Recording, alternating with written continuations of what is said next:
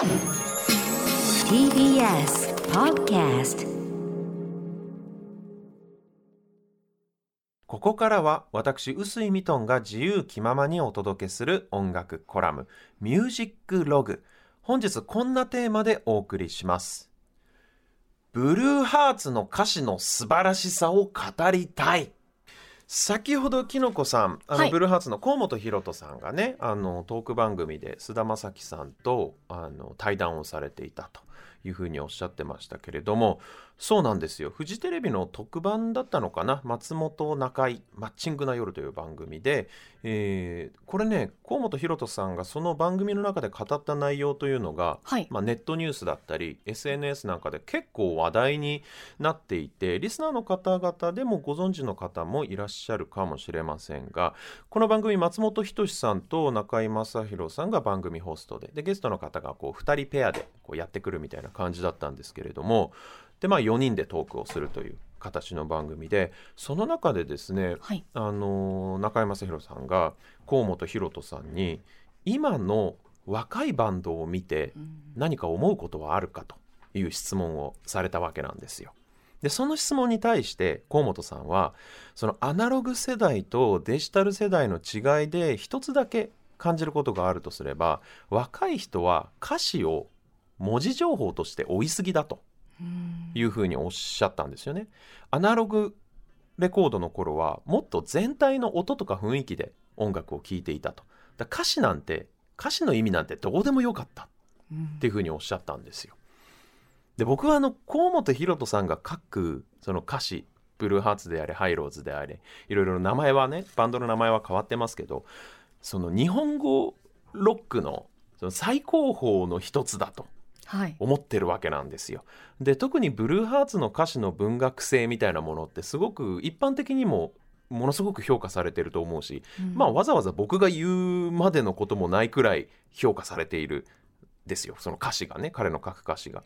でこのリスナーの方の中にも僕よりも年上の方だと、はいやっぱりその人生のいろんな局面でブルーハーツの歌に励まされてなんとかここまでやってきたっていう方もねすごく多いと思うんですよ。だから逆に言うとそんな河本大翔さんじゃなきゃ言えない言葉言えないセリフなんですよね歌詞なんてどうでもよかったなんていうのはなんかその河本大翔さんにそんなこと言われちゃうとも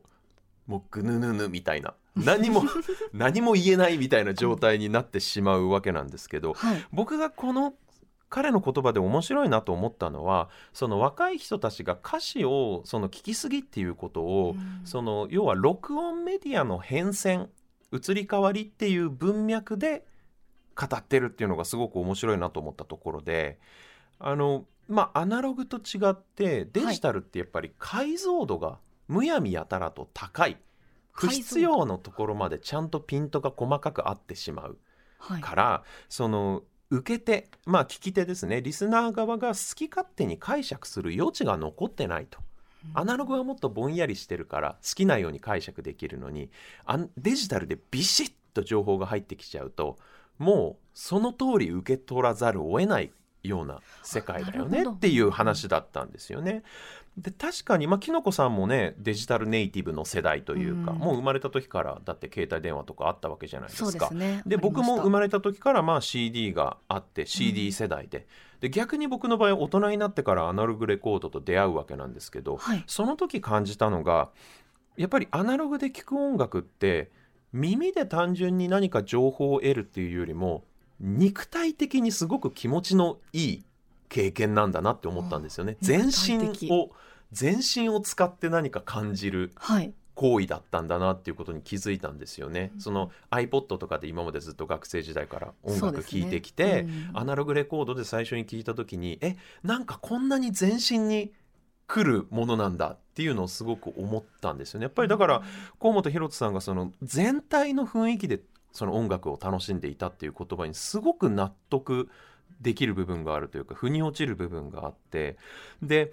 これはねすごく河本大翔さんの人間としての優しさが出てる部分だと思うんですけど、この若い子たちが歌詞を字面で追いすぎっていうことを何もその彼は批判しているわけではなくてうん。むしろそのデジタルってその曖昧な部分がないからそういうのがねその濁ってるものだったりぼやけてるものが許されないからまあ生きていくのも大変だよねっていうような雰囲気でおっしゃるわけなんですよね。はいだからその曖昧な部分とかあるいは意味や解釈を押し付けないうんその何かやっぱりねメッセージ性を持った曲を作って歌おうっていう風になったら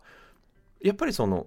主張を押し付けることにもなってしまうじゃないですか意味を、ね自分はこう思うんだっていうことを、まあ、歌に乗せて歌いたいわけじゃないですか。うんでもやっぱり河本さんはその解釈とか意味合いを押し付けないっていうある種の優しさみたいなものをすごく人生を通して大切にされてきた方なんだなっていうのをそのなんというか一連の会話を聞いてすごく感じたんですよね。でやっぱりブルーハーツの曲特に僕が好きなのはあのブルーハーツそうですね。ハイローズっていう別のバンドがまた始まるんですよ。ブルーハーツ解散してから、はい。95年だったかな。僕が小学校高学年の頃にその当時大親友だった関戸君っていう子がブルーハーツが解散してハイローズってバンドになったんだよって言って教えてくれてそれ以来の僕はブルーハーツの音楽を聴いてるんですけどそのブルーハーツ時代の曲特に僕好きなんですけどいつもそのすごいなって思うポイントの一つにはい。その小学生でも理解できるような、まあ、いわば平易な言葉優しい言葉しか基本的に歌詞の中に出てこない。で出てこないのに何というか聞く時の心理状態とか聞く時の状況によって本当に何十パターンもの全然違うストーリーがなんか生まれてくるんですよ。その意味合いが聞く人によって全然違う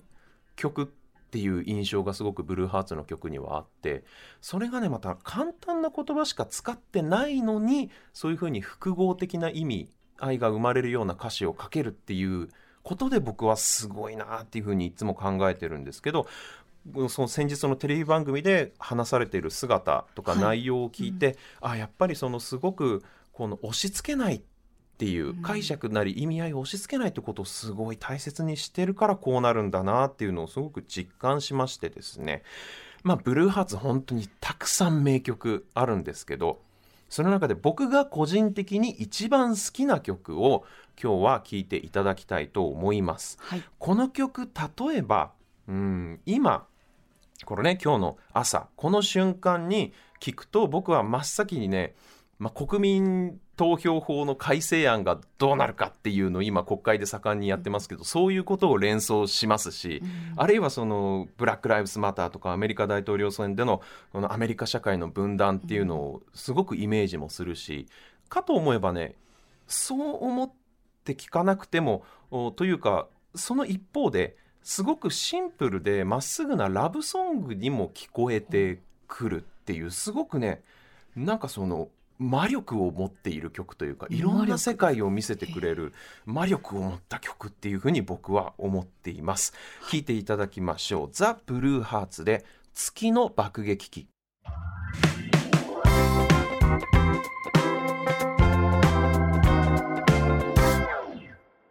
お送りしているのは1993年の楽曲「ザ・ブルーハーツ」で「月の爆撃機」でした。きのこさん、はい。どうでしたか？私はあの、うん。人生のなんかソングのイメージでした。人生ソングね、はい。なるほどすねごいそう感じましうたね。ん。何かにこう立ち向かっていく感じというあはいれなのかな、うんうん、あの